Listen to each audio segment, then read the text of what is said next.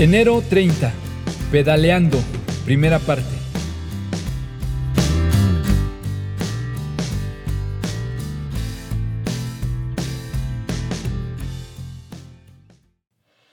¿Has visto esa escena?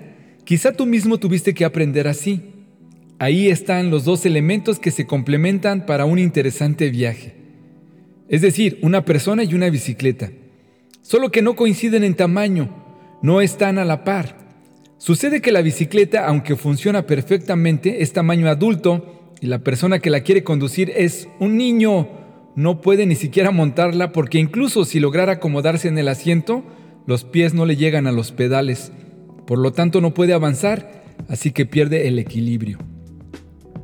Sus tres opciones son rendirse y esperar a crecer, conseguir una bicicleta más pequeña o la tercera y más inusual, incómoda y divertida, es que el niño se atrevió y a veces con ayuda de otro que ya lo descubrió o muchas veces solo por no tener quien lo sostenga, venció el miedo, no sin caerse varias veces, y se trepó a la bicicleta en el pedal izquierdo y sin sentarse en el asiento, metió el pie entre el cuadro y por allí en medio le da al pedal derecho. La escena es cómica y no puedes evitar ponerte nervioso y de reconocer la genialidad de quien se atreve a hacerlo así. Esa enorme bicicleta es como los grandes retos que tenemos en la vida. Muchas veces son más grandes de lo que somos capaces. Literalmente parecen insuperables. Simplemente los pies o los recursos que tenemos no nos alcanzan. Igual tenemos las tres opciones. Esperar a crecer más, conseguir un reto más pequeño o enfrentar este. Echar mano del favor de Dios y del esfuerzo y la creatividad y tomar el control. Puede ser tu empresa, Tal vez tu matrimonio, quizá tu salud, tu escuela, tu relación o tu jefe.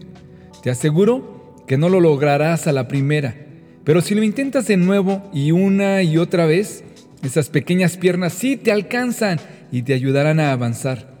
No podrás evitar que los demás se burlen o intenten detenerte y darle el reto a otro.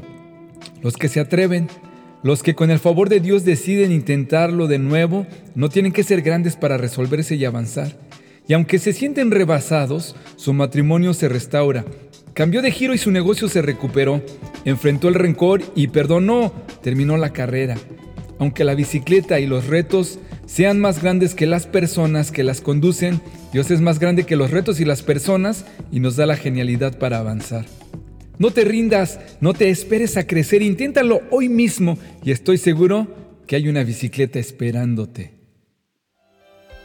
Me has dado tu escudo de victoria, tu mano derecha me sostiene, tu ayuda me ha engrandecido. Has trazado un camino ancho para mis pies a fin de evitar que resbalen. Perseguí a mis enemigos y los alcancé. No me detuve hasta verlos vencidos. Salmo 18, 35 al 37.